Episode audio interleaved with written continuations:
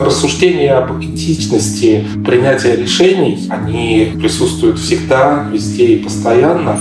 Лучше построить несколько элементарных, простых моделей, чем одну сложную.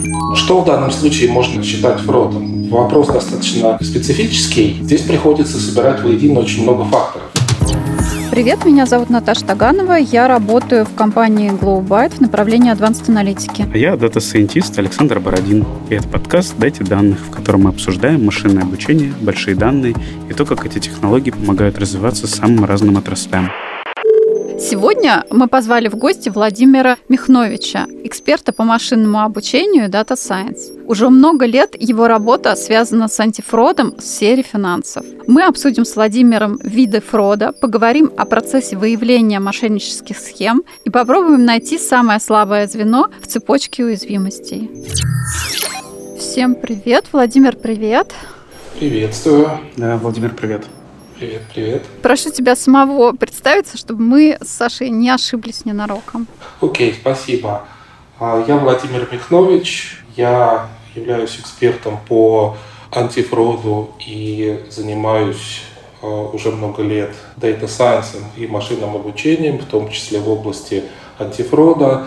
Работал в компаниях, связанных с финансами. А, начинал антифродом заниматься в компании Яндекс Деньги – потом переехал в Эстонию и э, работал в разных э, финансовых компаниях, в компаниях, связанных с потребительскими кредитами, в банке.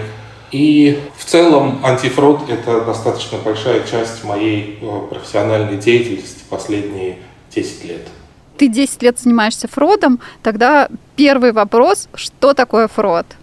Фрод вообще понятие очень растяжимое, как мы понимаем, в разных индустриях он по-разному проявляется. Давайте остановимся на самом таком простом э, общеупотребительном определении, что фрод – это э, некие действия, которые направлены на то, чтобы получить выгоду нечестным путем. Дальше уже суть этой выгоды может быть совершенно различная. Вы можете украсть деньги с чужой э, банковской карты, вы можете воспользоваться какими-то инсайдерскими знаниями или информацией. Вы можете самому себе выписать повышенную премию и так далее. Фантазия уже не ограничена. А может быть, есть какая-то универсальная классификация фрода, да? Там может быть по каким-то прямым убыткам, финансовым, нефинансовым, вот которая может быть применима к широкому набору сфер, там, и в банковской угу. сфере, и в e-commerce. Угу. Ну, во-первых, а, если мы говорим о фроде, фрод э, всегда связан с действиями, а, которые приводят к конкретным финансовым убыткам. То есть э, чаще всего, естественно, э, жертвами фрода может стать либо организация, против которой эти действия направлены, а, либо простые граждане, пользователи, которые также могут превратиться в жертву. И с точки зрения источников рода, разумеется, два самых а, общеупотребительных примера – это фрод а, внутренний и фрод внешний. А, внутренний фрод – это какие-то действия, которые совершаются, например, сотрудникам организации, сотрудникам компании, и они направлены против самой компании. Есть много сопутствующих определений. Например, в практике западной принято такое определение, как а, white collar fraud, то есть фрод, совершаемый, собственно, сотрудниками компаний, часто высокопоставленными. Вот сегодня вспомнил, что в советское время, например, было такое замечательное слово, как приписки, то есть э, намеренное искажение какой-то официальной отчетности и так далее. А, вот это вот все а, может классифицироваться как внутренний фрод, то есть а, фрод, совершаемый неким инсайдером относительно компании. И вторая разновидность – это фрод внешний, то есть фрод, направленный против пользователей компании, против пользователей сервиса, то есть когда страдают, в общем-то, еще и невинные люди, которые так или иначе оказываются жертвой фрода. А вот есть какой-то налет э, романтичности у Фрода? Потому что вот когда говорят Фрод и вот деньги, я вспоминаю фильм «Как украсть миллион», может быть, это вот ну, не совсем тот образ. Вот он сейчас какой-то есть, или это все-таки и с той стороны, и с другой стороны, то есть и те, кто совершают фрод, это такие какие-то расчетливые люди или случайно его, может быть, совершают, не подумав. И с другой стороны тоже очень расчетливые. Или есть какая-то романтика в этой области? Я бы не сказал, что здесь есть романтика. Мы можем, конечно, вспомнить замечательные примеры, как, например, а, Франк Абигнейл, который был увековечен в книге и в фильме «Поймай меня, если сможешь». Да, там, конечно же, показаны случаи очень крупного мошенничества во всей красе, и а, ну, внешне, может быть, это выглядит романтично. На самом деле здесь нет ничего такого, что я бы назвал романтикой. В общем-то, фрод и вообще мошенничество – это такая же работа, как и любая другая нормальная работа. Зачастую сложная работа, довольно грязная, потому что ну, люди понимают, что они а, обманывают других людей и Зачастую это могут быть люди незащищенные, люди, например, пожилые люди, которые лишаются своих сбережений и так далее. То есть здесь нет никакой романтики, это, это грязная работа, я бы так это назвал. А вот скажи, э, ты классифицировал фрод э, внутренний, внешний, а вот в сферах он как-то отличается? В каждой сфере есть и внутренний, и внешний, или э, нет? И с чем ты, может быть, сталкивался больше по работе? А, я работал исключительно с внешним фродом, а, то есть а, это фрод, связанный с, в электронной коммерции, например, с использованием ворованных кредитных карт, с использованием чужих аккаунтов, с попытками выдать себя за других людей и так далее внутренний фрод по природе своей, он, э, скажем так, достаточно однообразный. Э, внутренний фрод находится в ведении, э, как правило, аудиторов, финансовых контролеров. Разбор кейсов внутреннего фрода – это часто достаточно нудная, монотонная работа, потому что, в принципе, там не так много способов придумано за десятилетия, как обмануть свою компанию. Конечно, появляются и, и новые, но тем не менее. Э, фрод внешний, который направлен на широкую публику, скажем так, там, конечно, гораздо большую изобретательность применяют э, фродстеры, поэтому с точки зрения вот расследований, с точки зрения того, какие э, бывают схемы, такой вид фрода, он более более интересен ну, по сравнению с другими. А как устроен тогда? Вот мы договорились, окей, будем сконцентрироваться на внешнем фроде, а вот работа со стороны, например, если там говорим банка или еще подразделение, которое, я так понимаю, это обычно отдельное подразделение, которое с этим борется. Вот там люди просто глазами проверяют все заявки, вот условные там, наверное, это отдельный отдел, да, где есть аналитик, который это проверяет, все сделки, договора и выдает какое-то свое резюме. Или это на потоке он выделяет какие-то сделки. Вот как здесь потенциально вот процесс устроен, выявление этих фродстеров? Э, чаще всего, конечно, весь процесс начинается с фрод-аналитиков, то есть это люди, которые по роду своей деятельности должны понимать, какие а, высокорисковые схемы могут существовать э, в связке с, например, с банковскими продуктами, с какими-то платежными решениями, и э, находить и по возможности предсказывать э, какие-то кейсы фрода.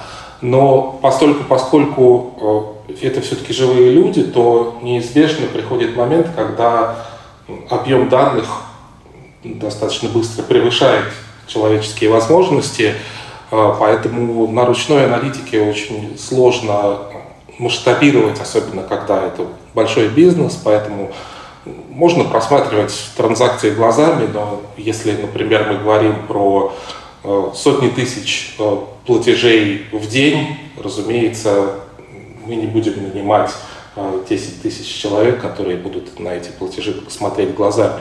Поэтому здесь уже подключается целый арсенал средств, которые автоматизируют поиск фрода, начиная от каких-то систем, которые основаны на простых правилах, правила могут усложняться, Э, далее могут э, уже использоваться алгоритмы машинного обучения. И, в общем, с технологической э, точки зрения тут уже целый простор существует для того, чтобы придумывать какие-то автоматизированные методы.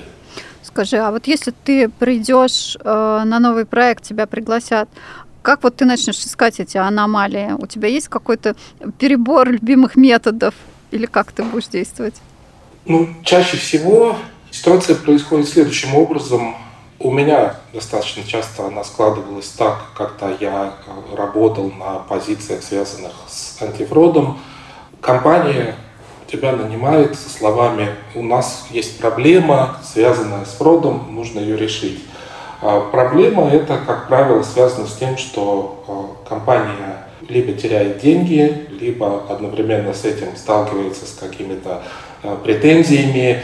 Компания также может сталкиваться с претензиями не только пользователей, но и со стороны регуляторов, что, в общем, тоже очень опасно для финансовых компаний.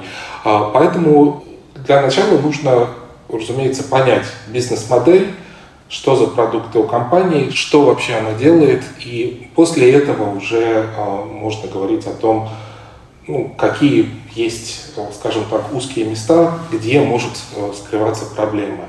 Например, я одно время работал в компании, которая занималась онлайн-рекламой, и у них была проблема, связанная, скажем так, с качеством рекламного трафика.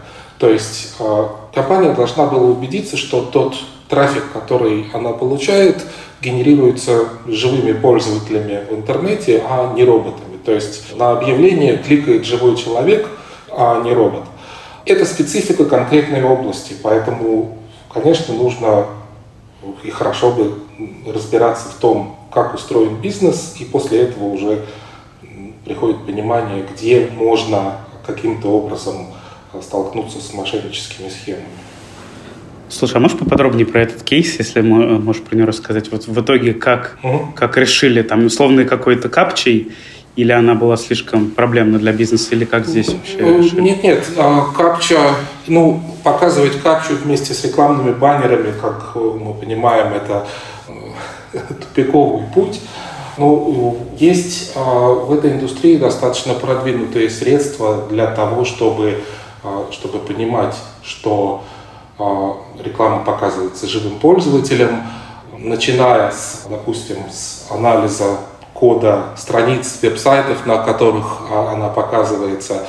Дальше можно а, подключить какой-то анализ пользовательского поведения, а, например, похож ли тот паттерн, вот как пользователь, например, нажимает, кликает мышкой на рекламу, похож ли этот паттерн на живого человека или этот паттерн больше похож на, на робота и так далее.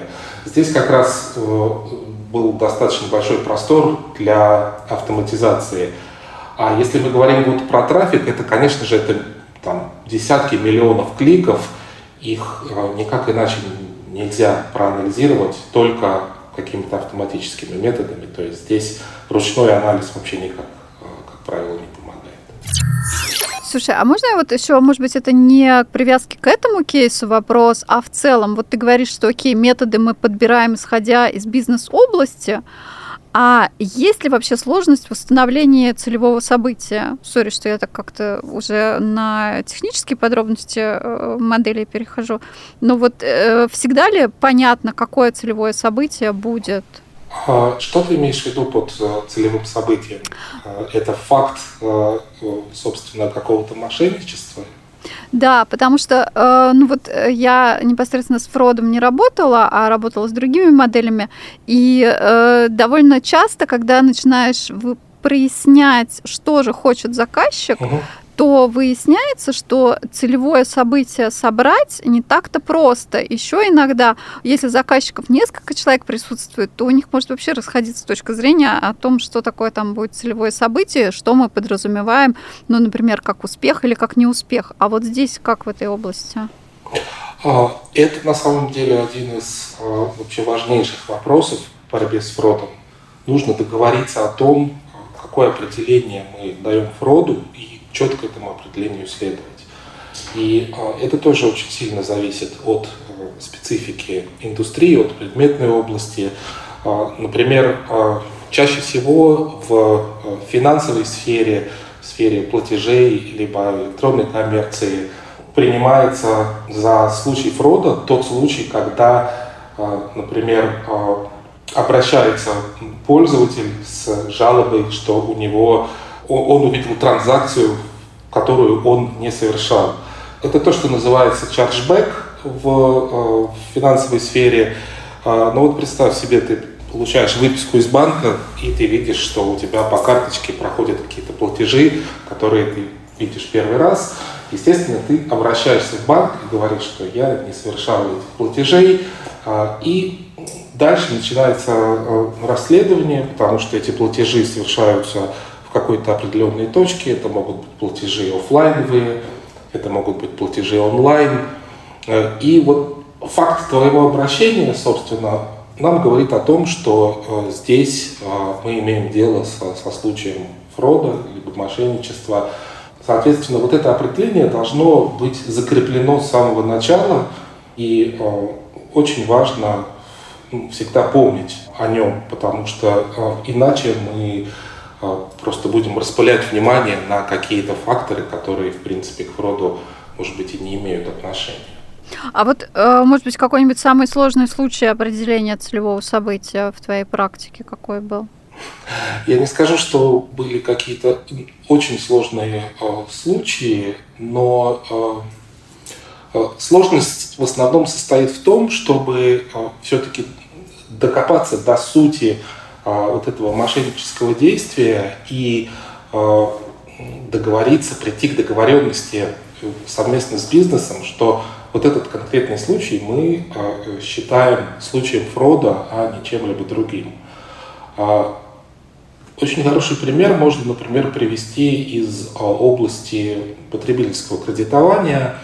А, то есть а, человек берет кредит и в назначенный срок он не совершает по нему платеж. Соответственно, здесь есть два варианта. Человек потерял работу, человек объявил себя банкротом, у человека нет денег, ну, все что угодно могло случиться. В общем, человек не может внести платеж по кредиту. Что в данном случае можно считать фродом? Это вопрос достаточно специфический, и здесь приходится собирать воедино очень много факторов. То есть мы должны понять с точки зрения компании, которая выдала кредит, совершал ли этот человек до этого момента платежи без просрочки, брал ли он у нас кредиты еще до этого, Можем ли мы с ним а, все еще связаться на тот момент, когда у него возникла просрочка? Либо же он пропал с концами. Вот в итоге мы приходим к а, такому определению, что а, фродом в данном случае в области потребительского кредита мы считаем ситуацию, когда человек взял кредит, просрочил платеж, при этом мы не смогли с ним э, ни разу успешно связаться по как минимум двум каналам, например, по электронной почте и по телефону. Другими словами, мы различаем два случая. Человек взял кредит и не может по каким-то объективным причинам его выплатить, либо человек взял кредит сразу с целью с этими деньгами исчезнуть. Вот, это разница, о которой нужно сразу договориться и прямо вот, что называется, высечь в камне это определение – потому что именно на нем будет основываться и расследование, и самое главное, дальнейшая автоматизация каких-то способов э, нахождения фрода. А вот интересно, получается, что у тебя как бы в этом случае фрод как целевое событие то же самое, что и при скоринге э, происходит, э, ну, сливается, когда мы скорим клиентов на платежеспособность, условно, выдавать ли им там кредитные карты или еще что-то, мы тогда не различаем вот случаи фрода, как ты описал, и клиентов, которые не могут выплатить по каким-то объективным причинам. У нас они все помечены одним цветом, а тебе, собственно, условно нужно выделить их там, окей. Да, вот постфактум нужно понимать, чем отличается человек, который просрочил платеж по кредиту, потому что у него в данный момент нет средств для этого, и человек, который реально взял кредит для того, чтобы испариться вместе с этим кредитом. И э, чаще всего э, с помощью различных методов в общем-то, удается найти э, вот, вот эту разницу, а, но для этого нужно понимать, где искать. Окей, okay, допустим, мы нашли, ну или даже нам посадили какого-то офицера, который нашел нам 20, 30, 100 случаев, но это очень мало для там, модели такой uh-huh. стандартного подхода построения модели, если мы говорим про модель. Uh-huh. И даже для аналитики, да, какой-то статистической, uh-huh. там будет недостаточно статистики. Вопрос, как здесь тогда вот этот просто сильнейший дисбаланс, как с ним угу. бороться? То есть генерить какие-то синтетические примеры. Вот как вот это масштабировать? Вот, не знаю, как вот здесь подойти к решению этой проблемы? А, вот это на самом деле еще один больной вопрос, вообще связанный с построением антифрод-систем. Этот дисбаланс данных, когда мы имеем а, очень мало событий реального фрода на фоне большого числа нормальных событий, и его действительно приходится решать разными способами. А, способов здесь на самом деле существует много. Есть способы, которые, а, например, а, никак не связаны с предметной областью, то есть это способы чисто, скажем так, математические, которые позволяют нам строить модель на несбалансированных а, данных, на несбалансированных классах. Вот как ты сказал, например, мы можем а, сгенерировать какие-то похожие синтетические экземпляры и сказать, что это, это тоже фрод. Мы можем каким-то образом выделять какие-то подгруппы из, из там, хороших, хороших случаев. В общем, пытаться каким-то образом ну, сбалансировать эти классы, мы можем присваивать разные веса э, тем решениям, которые модель выдает. Вот, это все работает с точки зрения математики, э, но, опять же, э, можно посмотреть на эту проблему с точки э, зрения, э, скажем так, предметной, предметной области. Э, например, в той же кредитной сфере достаточно известный факт, что вообще э, уровень, уровень фрода, он э, достаточно э, сильно может зависеть от, от географии.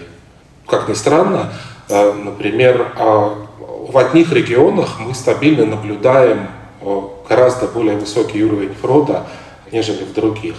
Поэтому мы можем уже целенаправленно каким-то образом сегментировать наши входные данные – чтобы э, наше сравнение было релевантным. То есть э, я всегда, например, с точки зрения практики построения антифрод-моделей, я всегда выступал за подход, когда лучше построить несколько элементарных, простых моделей, чем одну сложную. Поэтому ничего, скажем так, удивительного нет в том, что мы можем построить Э, модель, которая будет охватывать ну, географически, например, какой-то только один регион, даже один город, например, только один э, какой-то специфический класс кредитных продуктов, а не, не все сразу. И, в принципе, этот подход, он себя оправдывает. То есть, чем, чем проще модель, тем проще, э, в конце концов, ее решение каким-то образом понимать. Друзья, хочу порекомендовать подкаст «Консоль Диалог». Его ведет Алексей Соловьев, фронт-энд разработчик. Что мне понравилось в подкасте? Мне понравилось, как выстроены отдельные эпизоды. В первом эпизоде Алексей разговаривает с только-только э, начавшим разработчиком, который только-только пришел в IT. В следующем выпуске он беседует о том, что же лучше для входа в IT. Профильное образование, либо достаточные курсы. Я закончила только курсы, поэтому мне было интересно послушать. Это, на мой взгляд, холиварная тема, и в отрасли больше людей работает, мне кажется, после курсов, но я могу ошибаться. Послушайте. Э, дальше Алексей беседует с людьми, которые уже довольно давно работают в отрасли. Это тимбиды и опытные разработчики. Он беседует о геймдеве, о других отраслях и задается такими вопросами, как насколько просты коммуникации во время, когда многие не ходят в офис, находятся в разных часовых поясах, кто вообще принимает решения, разработчики или это менеджеры, и как находится баланс в этих вопросах. Ссылочка на подкаст будет в описании. Рекомендую послушать. А можно вот тут задам такой вопрос, он немножко философский с ситуацией, что какие-то регионы, либо по каким-то признакам мы можем выделить эм, немножечко фродовое поведение, э, мы сталкивались с этим э, в работе, и даже внутри, когда такие модели или когда мы такие правила набрасываем условно на какую-то модель сверху, бизнес-правила, возникает вопрос, насколько вообще это этично, то есть не перевозносим ли мы туда какой-то вот прям жесткий байс. Вот у тебя были такие обсуждения э, в рабочих проектах или э, или не совсем? То есть где там грань, когда мы переходим вот эту черту? Угу. Я понял. А, ну, скажем так, э, рассуждения об этичности э, принятия решений э, в данном случае они присутствуют всегда, везде и постоянно, а, потому что ну, с одной стороны мы можем думать об этической стороне решения нашего. С другой стороны, мы э, должны все-таки опираться на статистические данные. А статистические данные э, что нам говорят? Они нам говорят достаточно простые вещи, если опять же вспоминать, например, э, там, кредитный скоринг и сопутствующие случаи фрода. А в случае кредитного скоринга, например, возраст клиента это всегда одна из самых, одна из самых важных переменных, потому что чем человек моложе, тем а, он, а, так сказать, больше склонен к просрочкам выплате кредита и так далее. А, опять же, как правило, женщины более аккуратно платят кредит, чем мужчины. И ну, в этом нет никакого сексизма. По большому счету. А с другой стороны, знаете, меня как-то э, я поучаствовал в одной э, дискуссии, когда э, кто-то очень сильно возмущался, что обнаружилось, например, что страховая компания по-разному по-разному классифицирует уровень риска для мужчин и женщин с точки зрения вождения автомобиля. Но это совершенно не значит то, что мы принимаем за данность, что женщины водят автомобиль хуже. Просто или лучше, подожди, ты не говоришь, что там конкретно лучше. было, да? Ну, ну, хуже или лучше. Статистически, а, э, давай, давай так скажем, статистически число аварий с участием а, водителя женского пола отличается от того же показателя с участием водителей мужского пола. Поэтому а, для э, компании, которая принимает какие-то финансовые решения, как, например, страховая компания, конечно же, это, э, конечно же, это данные очень ценные. Другой вопрос, э, ну, как, как мы вообще к этим данным подбираемся, как мы эти данные используем. Например, в банковской сфере ну, никогда не принято спрашивать национальность клиента. Мы же понимаем, что ну, такого вопроса не должно быть, не должно быть в анкете, не должно быть в кредитной аппликации.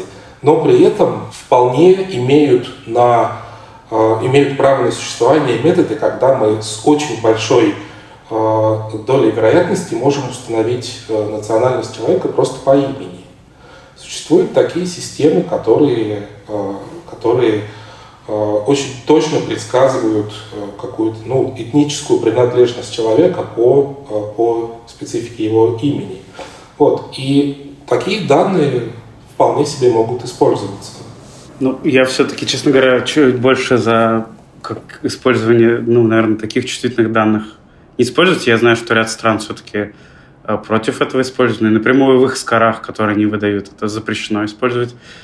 Тем более там, где люди, ну, я не знаю, судя по некоторым видео, там задают вопрос на улице, они сразу выдают кредитный скор и так далее. Они за этим, я так следят. И, в общем-то, это использовать там признано не очень этично. Мне скорее кажется, тут скорее лучше обогащать другой информацией. То, что я, например, иногда делаю, чтобы уменьшить дисбаланс, это воспользоваться тем, что часто фродеры, мы про это вроде не говорили, но вот по моему опыту, вот не знаю, будет отзываться, нет, они менее терпеливые, и можно просто по времени выделять, то есть по времени появления и так далее, и смотреть, рассматривать этого клиента на каком-то горизонте коротком, условно говоря, и тогда мы отсекаем тех, кто живет уже очень длинную жизнь внутри компании, и, собственно, мы этот дисбаланс, как, как правило, существенно изменяем, и вот на этих клиентах как раз недавно пришедших, то есть мы здесь дискриминируем их по появлению э, внутри компании,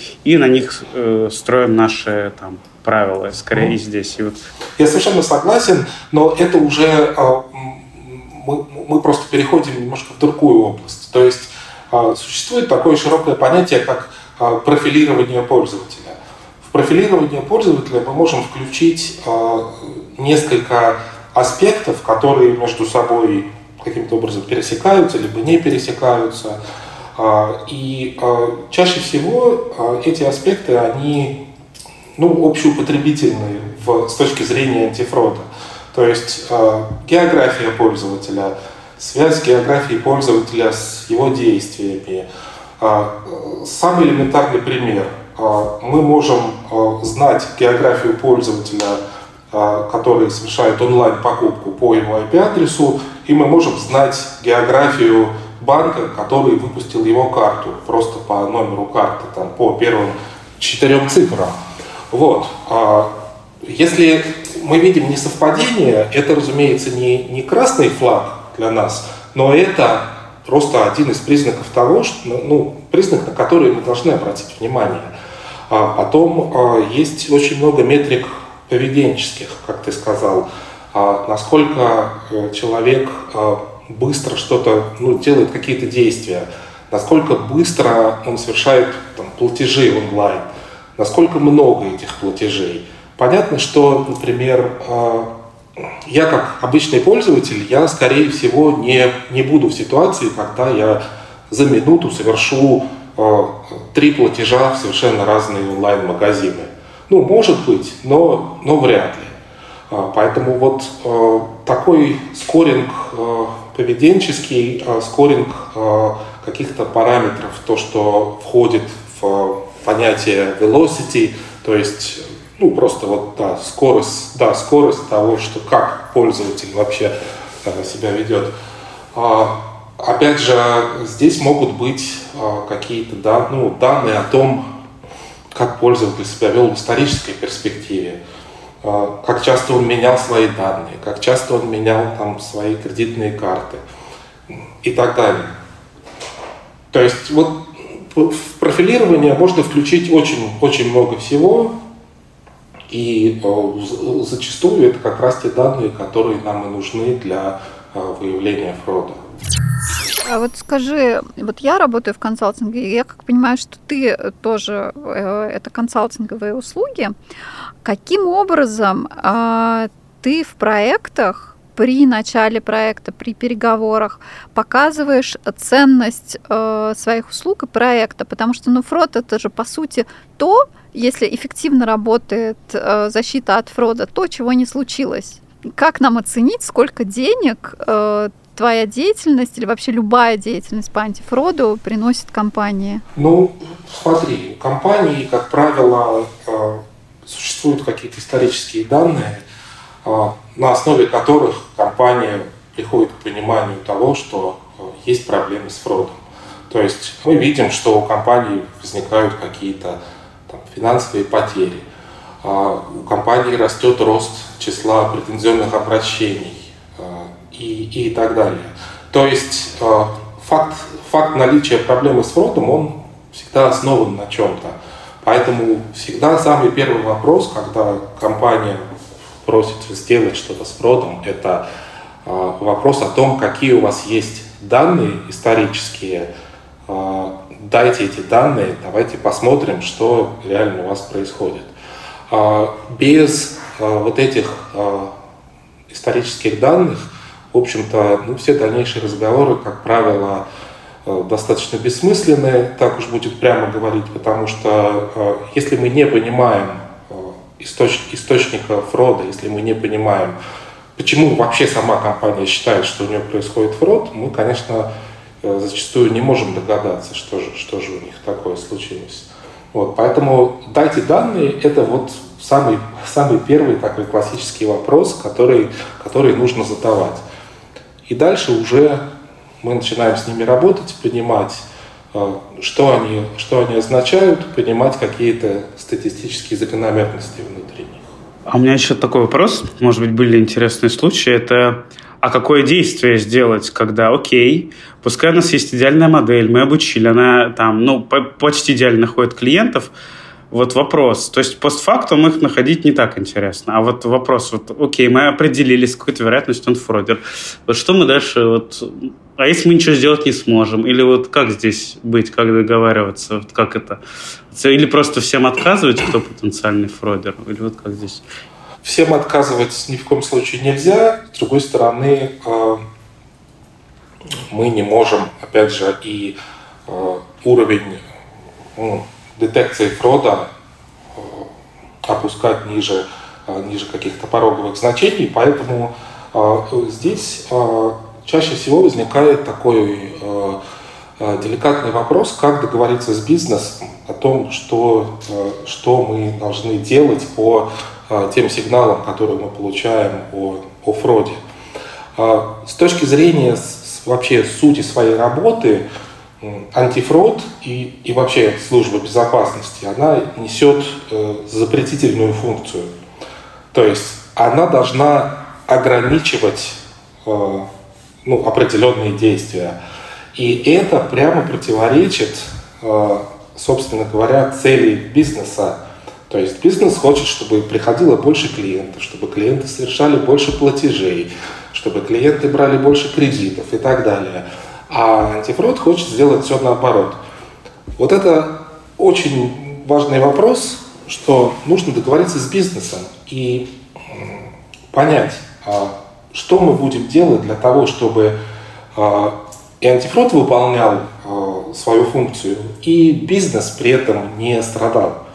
Поэтому здесь, конечно же, идет речь о том, что если у нас есть антифрод модели, то антифрод модели всегда выдают, э, ну или в подавляющем большинстве случаев они выдают какую-то вероятность того, ну, почему тот или иной клиент э, считается высокорисковым с точки зрения фрода. Э, соответственно, мы можем применять какие-то разные действия в разных случаях. Мы можем спрашивать у клиента дополнительную авторизацию. Мы можем переводить, допустим, какие-то кредитные заявки в случае потребительского кредитования в ручной режим, где они будут а, ну, проходить через ручную проверку. А, но это вопрос всегда в конечном итоге а, договоренности между нами, как антифрод службой и, и бизнесом. Насколько бизнес готов ну, идти, скажем так, нам навстречу на, на, на жертвы, что мы можем заблокировать в том числе и хороших пользователей. И насколько мы готовы повернуться лицом к бизнесу и не блокировать всех подряд. Служба безопасности на самом деле всегда вообще была бы рада всех заблокировать и на этом вопрос закрыть. Да, мы знакомы с такими вот. ситуациями, да. Вот. Ну вот, конечно, конечно. А почему, почему сотрудники службы безопасности как бы до сих пор каждый день на работу ходят. Потому что бизнес не дает им сделать то, что они хотят сделать, и всех заблокировать. Потому что они должны каждый день находить вот этот э, компромисс. Я могу на самом деле рассказать э, как раз э, ну, позитивную историю с этой точки зрения. Э, то, что э, в, в некоторых случаях удается, э, скажем так, не просто повернуться лицом к бизнесу, а еще и с широкой улыбкой это сделать, с, там, с добрыми глазами. А, то есть а, антифрод-система, по сути, как я говорил, она несет а, ограничительную функцию. То есть она должна какие-то действия останавливать, кого-то блокировать и так далее. Но а, с технической точки зрения ведь она может совершать и обратные действия она может, наоборот, облегчать жизнь пользователям, если мы точно уверены, ну, во всяком случае, там, на 95%, что это хороший пользователь. А, и а, у меня был один такой проект, а, о котором я очень тепло вспоминаю, когда мы задумались о том, что на самом деле можно уже можно же помочь коммерческому департаменту с тем, чтобы они увеличили конверсию пользователей, а, потому что мы не только можем говорить, что вот эти пользователи относятся к высокорисковым, мы же можем говорить, что эти пользователи на 99% хорошие пользователи, вы их уже видели раньше, мы знаем, что они хорошие, давайте им облегчим жизнь. И э, мы вот сделали такую штуку, это было достаточно давно в э, Яндекс Деньгах. А, то есть мы выделяли хороших пользователей абсолютно теми же методами а, внутри антифрод-системы, как мы выделяем плохих пользователей. Ну, плохих в смысле высокорисковых пользователей. То есть а, человек, который платит в одни и те же магазины, делает это регулярно, платит в магазины, которые являются низкорисковыми, совершает, не знаю, платежи за коммунальные услуги, еще что-то. То есть по всем признакам это, это нормальный пользователь, и мы можем сделать ему хорошо. Мы можем, например, не спрашивать у него лишний раз пароль. Мы можем не спрашивать у него дополнительную авторизацию при оплате картой.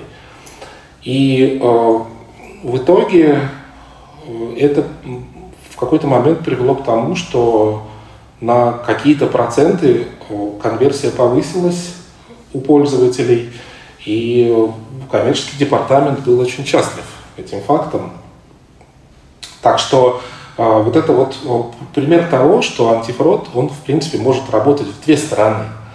А, он может а, нам говорить, что вот эти пользователи это высокорисковые пользователи, поэтому нужно их скорее заблокировать, но он же может нам говорить, что вот эти пользователи хорошие, и мы можем что-то им сделать приятное.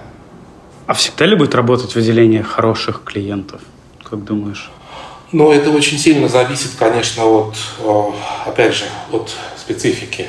А, есть, а, например, э, ну, есть высокорисковые направления, в которых э, достаточно сложно выделить, условно говоря, хороших клиентов. А, если человек платит ну, только за коммунальные услуги, то у него просто вот по определению он несет гораздо меньше рисков с точки зрения фрода, чем человек, который, например, платит в онлайн-игру и там, покупает танчики или там, горшочки с золотом. Вот. А, поэтому а, ну, тут раз на раз не приходится, как говорится.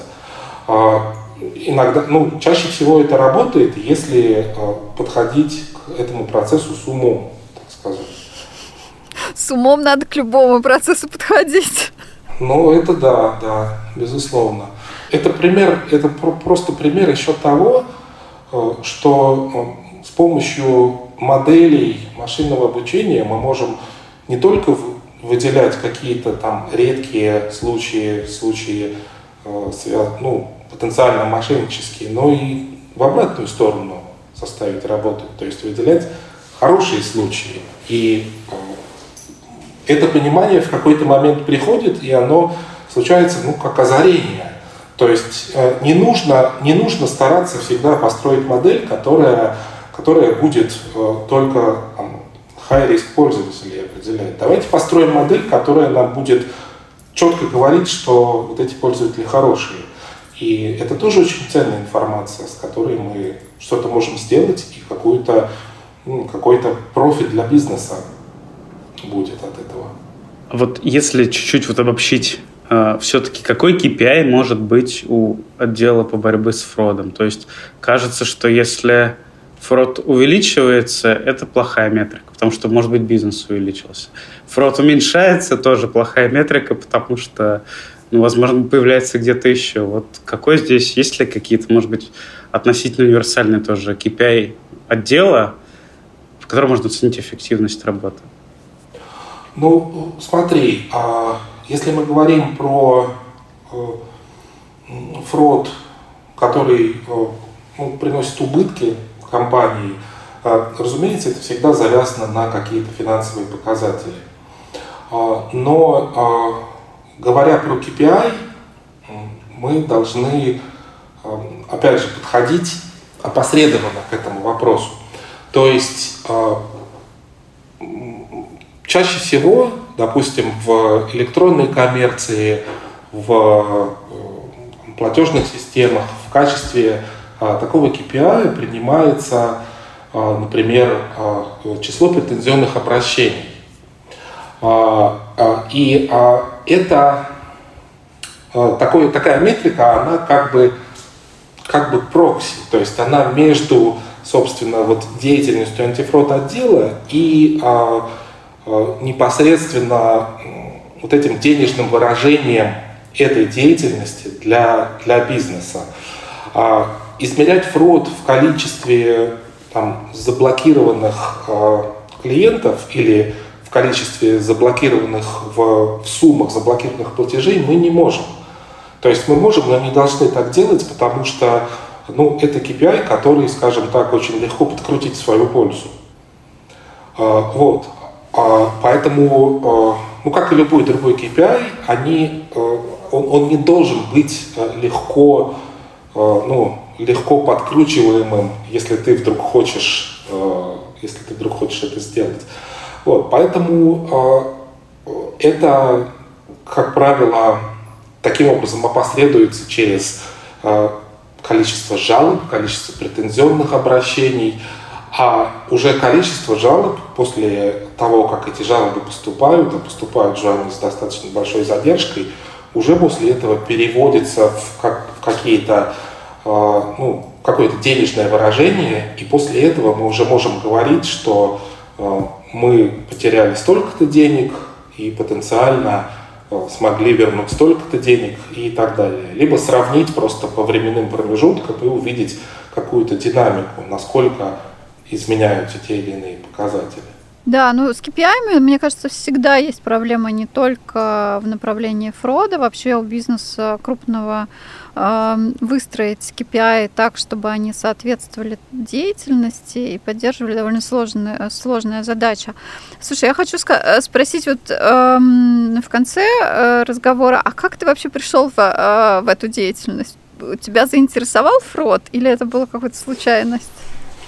Ты знаешь, э, с одной стороны, это э, было достаточно случайно, потому что ну, фродом я начал заниматься в какой-то момент. До этого момента я не занимался фродом, а занимался а, другой, другими видами аналитики. А, мне кажется, что а, здесь важна, важны какие-то, может быть, персональные качества. А, то есть мне всегда нравилось работать ну, с цифрами. Стройные ряды цифр меня, у меня не вызывают там, какого-то отторжения. Мне, я человек усидчивый, терпеливый, мне, мне интересно с, с, таки, с какими-то там, с, с рядами цифр работать. Вот. И э, я в эту область, собственно, пришел с одной стороны случайно, с другой стороны я достаточно быстро понял, что э, чем я там занимаюсь, мне этим очень нравится заниматься. То есть э, работать с данными, искать какие-то аномалии. Э, какая-то часть работы, разумеется, связана с тем, что ты все-таки должен понимать какую-то человеческую психологию, почему там ну, мошенники так делают, что потенциально мошенники могут придумать в следующий раз и так далее. Поэтому это ну, такое получилось совпадение.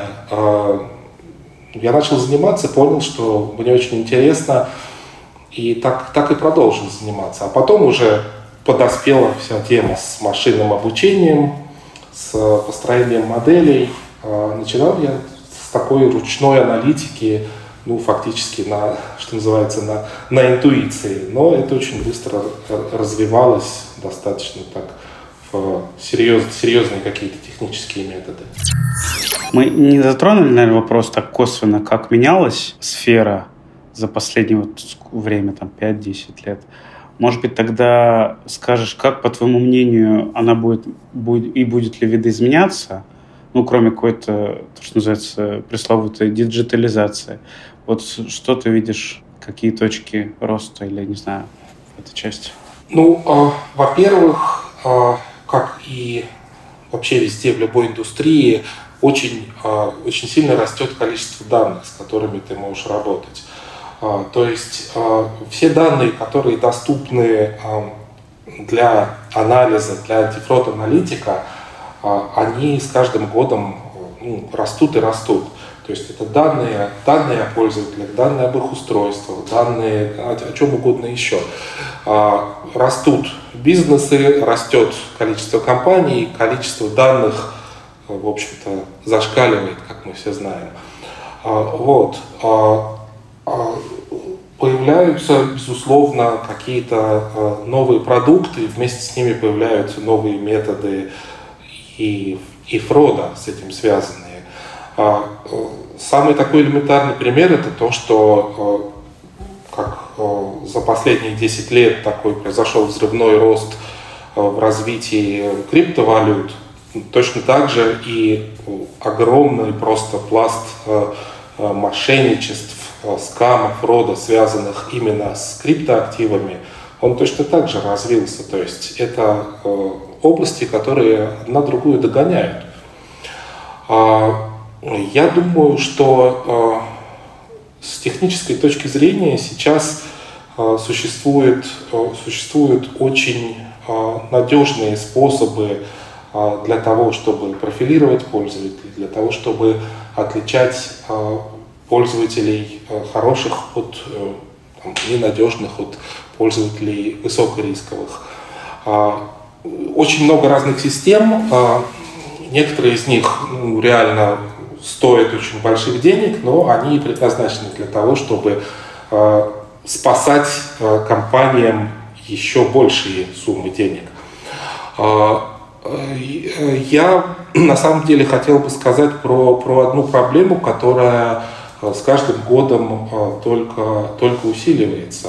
А это проблема э, социальной инженерии и проблема уязвимости людей как, знаете, ну как сказать, как human being. То есть вот, человеческий фактор – это всегда самое слабое звено вообще в любой системе. Можно построить там десятки фаерволов, можно сотни всяких антифрод правил построить.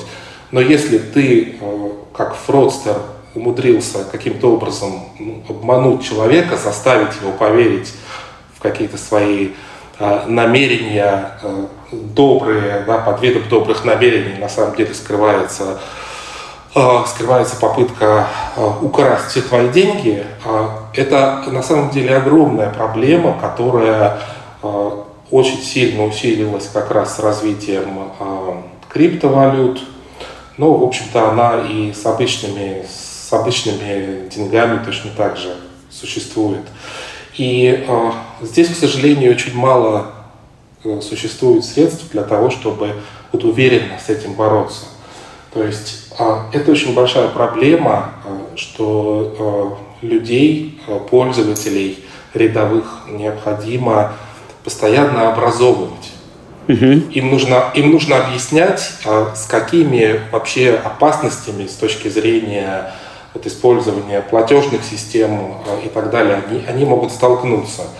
И э, мне зачастую просто больно читать истории, как, э, там, не знаю, пожилых людей разводят на то, что они э, там, снимают все свои сбережения, берут кредиты, там фигурируют шестизначные суммы. Да. И, вот, и самое, самое ужасное это то, что очень часто нету никаких возможностей эти средства вернуть.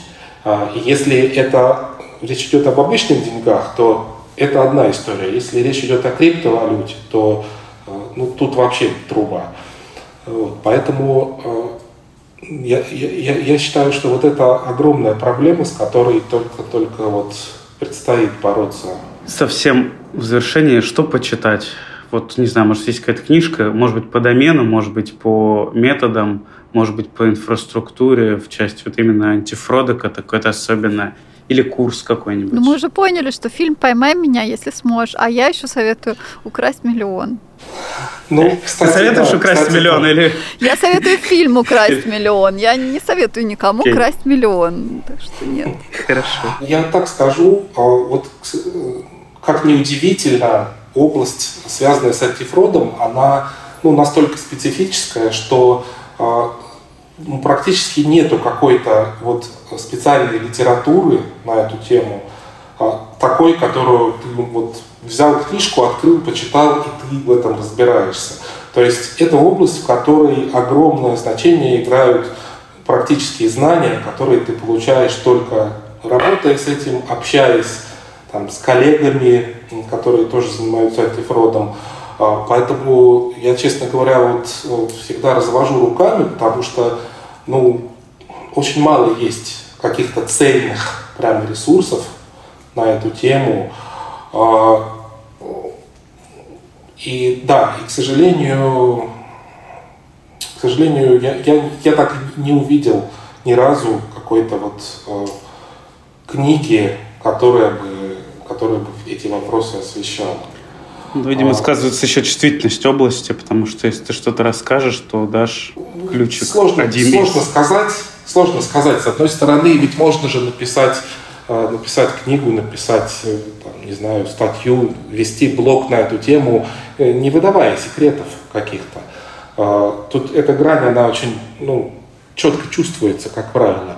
А, с другой стороны, это вопрос, который вот мне на протяжении там, многих лет задают, и я развожу руками и говорю, ребята, ищите по конкретной предметной области ресурсы, потому что а, ну, есть материалы там про, а, про платежный фрод, есть материалы про, про что-то еще, а, но каких-то единых источников информации, чего, Понятно. чему можно было научиться, вот, к сожалению, пока что до сих пор так и нету. А сам не планируешь свой опыт положить в книгу или в курс? Была такая мысль, э, посмотрим, если будет запал, если будет достаточно время на это, может быть, может быть когда-нибудь. Тогда будем ждать. Ура. Я серьезно. Спасибо. Хорошо. Спасибо за разговор. Спасибо вам. Спасибо вам за беседу. Это был подкаст «Дайте данных». Слушайте нас раз в две недели по вторникам на любой подкастинговой платформе. Подписывайтесь на обновления в Яндекс Музыке. Для этого нужно поставить сердечко. Оставляйте звездочки и комментарии в Apple подкастах и отзывы в CastBox или в любых других сервисах. Расскажите про нас друзьям и коллегам, которые интересуются большими данными. Если вы хотите обсудить выпуск, то заходите в наш телеграм-чат NoML Community.